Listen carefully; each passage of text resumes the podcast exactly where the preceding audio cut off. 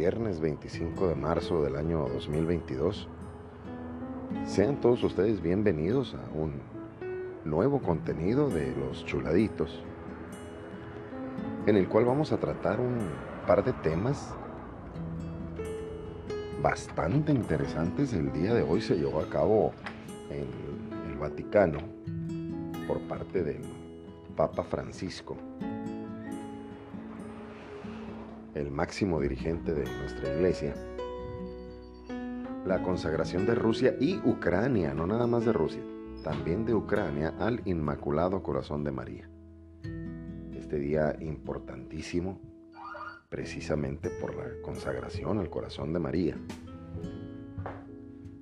Siendo ese el primer tema, el segundo tema van a ser los nuevos ministros extraordinarios de la Sagrada Comunión no nada más de nuestra comunidad, de la Catedral de Nuestra Señora de Guadalupe, aquí en, la capital del estado de Baja California, en Mexicali, sino de todos los lugares en que se está llevando a cabo ese procedimiento. Y les vamos a proponer un, una estrategia. Ese va a ser el segundo tema. Y en este primer tema, déjeme decirle que, pues, desgraciadamente, abandoné el exterior. Estamos en el exterior de, de esa casita que hemos estado pintando, que hemos estado remodelando y que otros se han querido encargar de destrozar, pero pues aquí estamos con mucho gusto. Porque volver a la normalidad, que es lo que tenemos ahora aquí en el estado de Baja California, ya está abierto el aforo para todas las actividades. Y precisamente por eso no habíamos podido generar nuevo contenido. Demasiado trabajo, gracias a Dios. Y gustosos, hacemos ese trabajo y no nos quedó más que ponernos a rezar. Y como se pudo haber dado cuenta usted que sigue el podcast, falleció nuestro señor obispo, don José Isidro Guerrero Macías, que en gloria esté. No le puedo decir los adjetivos de, de una persona que querramos así mucho, así como decir que, no, pues que fue un tipazo, que fue una persona excelente. No, es que él era un hombre de Dios, es algo distinto, no se le puede nombrar igual que a todos los demás. Y cada uno lleva a cabo la cosecha de lo que siembra en el transcurso de su vida terrena. Y escuchamos, y lo digo a usted en plena confianza, que nuestro señor obispo, el tercer obispo de Mexicali, de la diócesis de Mexicali, falleció tranquilo. No hubo más o menos, así como lo mismo que me dijeron de mi mamá que fue algo muy bello. Se notó la presencia de nuestro Señor, que lo acompañó hasta el último momento, que el mismo don José Isidro se comprometió a, a divulgar y generó sacerdotes, muchísimos. Y estuvimos en el servicio funerario, en, una, parte nada más de, ese servicio. Y sí era una atmósfera diferente. Y poco a poco nos va pegando, por lo menos a su servidor, el chuladito. Sí he sentido un, un gran vacío, sí hace falta un consejo, sí hace falta la, presencia, un hombre la diferencia, nuestro señor obispo. Y pues nos hace falta a su servidor en el, en el horario estelar de la diócesis, las 12 de mediodía.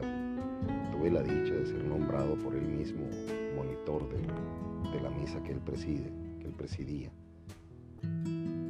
Y me tocó convivir con él muchos aspectos, tenía muchos proyectos a pesar de sus debilidades, de enfermedades. Y esa tristeza que, que se vive ya de, de a poco se va hace un poquito más de un mes que falleció el señor obispo. Y empieza a desaparecer esa tristeza para poder hablar de él tranquilamente. Como si fuera a aparecer en cualquier momento como siempre. Y un gran aprecio que pasando al primer tema sobre la consagración de Rusia y Ucrania. No alcancé a verlo todo. Más o menos miraría los primeros 40 minutos a través de un canal en YouTube que se llama Lazos de Amor Mariano, por si usted gusta visitar el sitio y explorarlo. Está interesante, tiene muchísimos videos sobre todo audios que le pueden generar una orientación apostólica hacia la situación de la iglesia. No sé qué está pasando con los hermanos separados, que al mismo tiempo que mientras nosotros estamos con ese rezo intenso por la situación de una guerra que puede volverse desastrosa, de hecho, ya, ya veremos los estragos. No faltan más que un par de semanas para que se empiecen a notar en los precios, en los desabastos, porque ambas naciones potencias, potencias mundiales.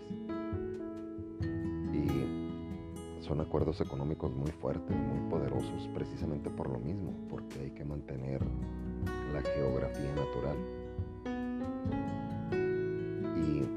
mientras nosotros estamos en ese pro de que se acabe la, la guerra, por eso buscamos al Inmaculado Corazón de María. Ahorita vamos a entrar a fondo de eso, pero déjenme echarle el chal, el chisme y el mitote de algunos hermanos separados, no de todos, pero sí de algunos. Sobre todo los más los más débiles al respecto que se dejan llevar por la, la palabra de su pastor. Desgraciadamente lo identifican como su pastor, a, a quien nos engaña. Y están pensando que son los últimos momentos de la existencia. Están con una mente apocalíptica. En la referencia de nuestra iglesia católica tiene un, nombre particular y se llama escatológico. O sea, ellos están pensando en la muerte. Y no, se parece ni tantito, pero pues están asustados, los oigo, los veo y sí, están lampareados, traen la pupila dilatada, este, la boca seca, sí andan asustados los hermanos. Y con razón, yo también estaría asustadísimo si no me confieso y si no comulgo el Señor, yo también estaría asustadísimo, pero pues bendito sea Dios, tenemos la verdad revelada, así que nosotros estamos tranquilos con eso. ¿Y por qué? Proclamar el Inmaculado Corazón de María. Y le voy a explicar con mucho gusto. Cuando nosotros alcanzamos a distinguir, recuerde usted que a María le tocó el Antiguo Testamento y ella con el nacimiento de nuestro Señor inició el Nuevo Testamento. Entonces, pues déjeme decirle que nosotros comparados con ellos en su etapa de vida, pues somos teólogos comparados con ellos, nada más que ellos estaban llenos del Espíritu Santo gran diferencia del decir que sí. y disculpe usted, pero el, el recurrir al Inmaculado Corazón de María significa recurrir a esa persona que se preparó, porque Dios preparó tener una mamá. Obviamente, para que pudieran hacer ese ser humano, ese hombre, ese Dios, nuestro Señor Jesucristo, el cual, pues desgraciadamente no, no identifican tampoco esas agrupaciones. No les puedo decir de tercera ni de cuarta, porque pues nada más están en la oscuridad al no interpretar que Dios no es un profeta únicamente. Y ellos lo identifican como un profeta. Y por eso están haciendo tantas iglesias, pero al recurrir al corazón inmaculado de María, es a esa persona que se preparó. Y no nada más por el vientre materno, sino que también por parte del Señor San José. Porque él viene de la familia del rey David. Y entonces este, este matrimonio, esta sagrada familia, fue perfectamente valorada, pero necesitábamos una limpieza completa de origen ese es el Inmaculado Corazón de María. María tiene esa gran dicha de decirle que sí al Señor. Cuando viene el ángel, fíjese, los ángeles cuando hablan son muy duros, son muy fuertes. Lo podemos ver en, en la palabra, en la Biblia cuando se refieren a, dar un mensaje son escandalosamente fuertes. Incluso en alguna ocasión hasta derriban a, quien se confronta con ellos. Porque son exageradamente fuertes. Ellos son mensajeros del Señor, traen un mensaje, no vienen a dialogar ni a tratar de, de convencer. Entonces imagínense ustedes ese, bellísimo momento con, con María Santísima. Estamos hablando de una niña de una muchachita de 15 años, 14, 16 aproximadamente. Y incluso el ángel se pone ahí a echar chal con ella, a echar el chisme y le dice, fíjate que tu prima, la que decían estéril, ya tiene tantos meses de embarazo. O sea, el inicio del Santo Rosario, Dios te salve María. No piense usted que el salve es, la salvación, es llegar al cielo. La salvación es el saludo. Entonces le dice a María, le dice al ángel, el, el, Señor Dios te saluda. Eso es lo que le dice con el Dios te salve María.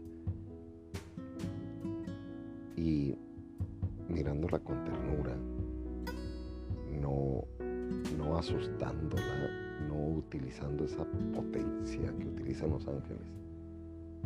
Por cierto, saludo a mi ángel de la guarda. Gracias por todo lo que me recuerdas, por todo lo que me auxilias. Y saludo a los ángeles de la guarda, de los que nos están escuchando, que nos van a escuchar en el futuro, a los chuladitos. Y esa potencia que tiene el ángel se doblega y hay una gentileza, una caballerosidad, hay un sentido propio de manejar la situación como una información. Y cuando llega el ángel y le dice, salve, entonces ella dice, ¿qué clase es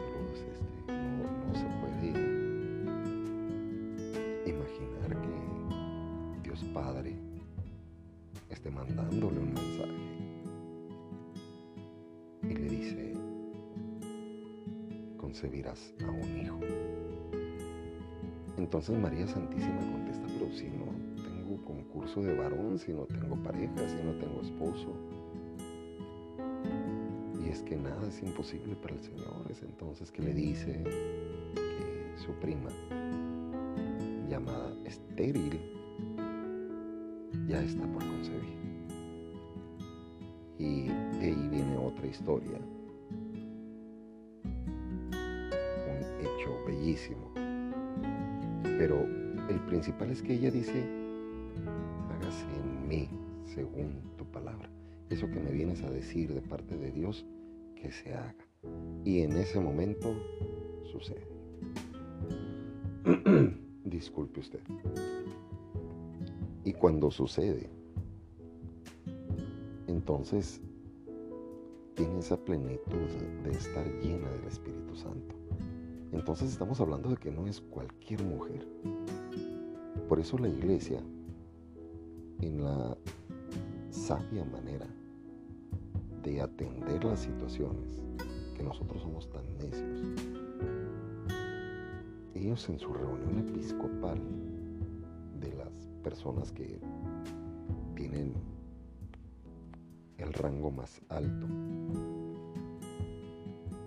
se enfocan y logran una comunicación con el Espíritu Santo para poder identificar qué se necesita y se necesita consagrar, o sea, dedicar exclusivamente al corazón de María, a Rusia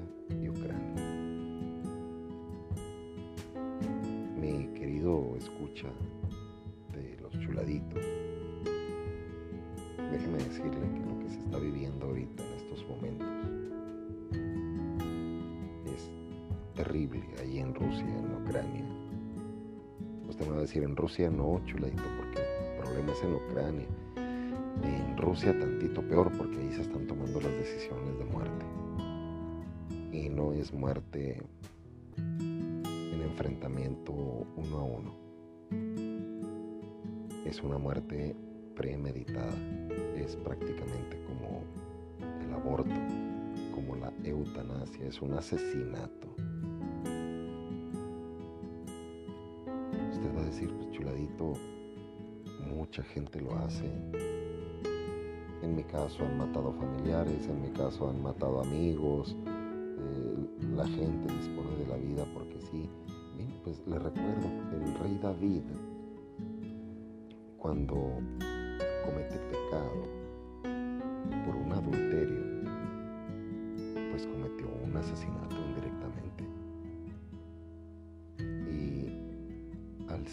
descubierto por el profeta, el rey David lloró su pecado. Y nosotros podemos verlo en los salmos. Eso significa que el rey David se arrepintió por escuchar la palabra de Dios, por darse cuenta de lo que había cometido. Un hombre que custodiaba, que adoraba, que tenía un énfasis hacia Dios para darle referencia. Es el mismo de las mañanitas, así es, pero también él es el que tenía la...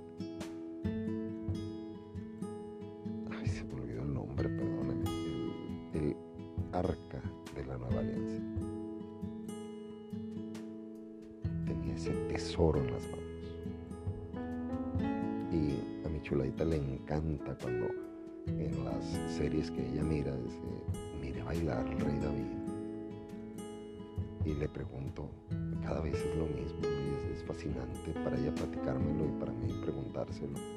Y le digo, ¿y si bailaba frenéticamente? Y dice, sí, así es. Entonces se preparó todo este matrimonio en el tiempo perfecto de Dios. Y como María Santísima, una purificación especial. Por eso se consagra al corazón de María, Rusia y Ucrania. Porque todo ese pecado que está brotando en esos pueblos, unos en ataque y otros en defensa, y como usted guste, y otros de, de hablar como nosotros,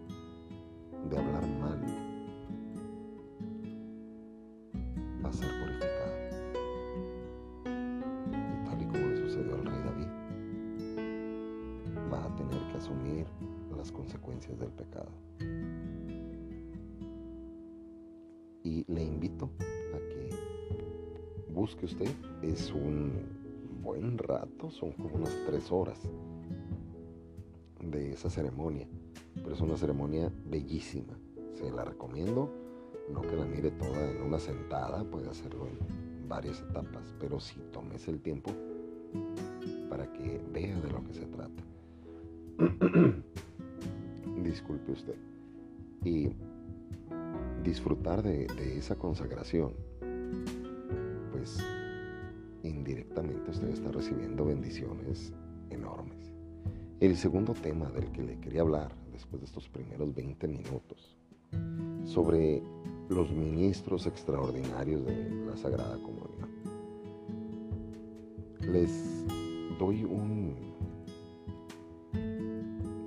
un, buen aviso. Por ejemplo, un compañero de nosotros, no quiero decir nombres, nos presentaron algo inédito, nos presentaron a los que van a ser los nuevos ministros. Y, no, pues dijeron, me llamo así, tengo tantos años. Lo primero que dijeron, soy indigno de este llamado. Eso me dijeron a mí hace 13 años aproximadamente. Y se convirtió en agenda. Entonces yo también lo repetía, ah, no, soy indigno. No, yo no soy digno. Y luego, nadie somos dignos. Pues la verdad, si nos ponemos a, entender eso, honestamente no somos dignos de nada. Pero para eso tenemos padre, madre, un hermano. Y ese gran hermano, nuestro Señor Jesús, que nos identifica como tal, Él es el que nos purifica. Él es el que nos hace dignos. Él intercede para que nosotros tengamos la dignidad de ir a misa, de rezar, de pensar en Él, de alabarle, de glorificarle, de recibir los beneficios y que son muy generosos. Y si no, dígame usted, ¿por qué tenemos cabello y cejas y nariz y uñas? Y ya hablamos en alguna ocasión sobre las teorías que existen al respecto. Y así de facilito los tumbamos. El día martes me preguntaban mis alumnos, profe, ¿es verdad todo eso que se dice bonito de, Benito Juárez? Porque hubo una ceremonia en la escuela. Y les prometí, les dije, ahorita vamos a verlo en los libros para que vean qué tan cierto es. Y estaban hambrientos de tal. Llegamos al, aula y rapidito, como si les hubiera dicho, sacaron el libro de historia buscaron en dónde estaba don Benito Juárez y ya lo encontramos y empezamos a platicar de él, a familiarizarnos y después de llevar a cabo una breve lectura, porque no nos dan tantos detalles los libros, pero ahí mismo decía pues que en realidad no fue tan excelente presidente. Y entonces me preguntaron los niños, profe, entonces lo que dijeron allá es mentira. digo, bueno, es lo que dijeron allá en esa ceremonia, pues es un exceso de, querer hacer un recordatorio bonito de alguien. Eso es lo que sucedió. Y por lo tanto, nosotros, utilizando este mismo esquema de don Benito Juárez, nosotros en realidad no tenemos ninguna dignidad alguna, no somos dignos de nada. Por eso nosotros tenemos que alabar, agradecer, bendecir, porque tenemos que aprender, porque desde nuestros primeros padres traemos el pecado profundamente arraigado. Me va a decir, pero los niños no, los niños son unos angelitos y otra vez le tumbo la agenda porque eso de que, ay, que tenemos un ángel en el cielo, tenemos un intercesor, los ángeles son otra cosa. Y está muy marcadito que al momento de que nosotros como humanos somos un poco más inferiores que los ángeles en cuanto a sus características, las inteligencias, la, protección, lo que ellos nos brindan, en eso somos un poco inferiores. Pero la verdad de todo esto es de que nosotros sí podemos tocar la, la comunión, nosotros sí podemos vivir la Eucaristía. Tú te puedes comer a Cristo, ya quisieron los ángeles comerse a Cristo. Entonces, mis queridos hermanos, usted que me está escuchando y que a lo mejor le hicieron una invitación en su parroquia, en su comunidad, a ser un ministro extraordinario que va a auxiliar al Padre en los movimientos del altar. Siéntase digno por nuestro Señor en cada misa. Así que usted prepárese, confiésese, usted póngase a disposición. La segunda parte de la agenda se la dedico también a nuestros hermanos ministros. Luego van a decir, no, pues que cuando no te tiemblen las piernitas para subir al altar, entonces no puedes ser ministro. Basta de eso. Si usted se emociona, eso es diferente.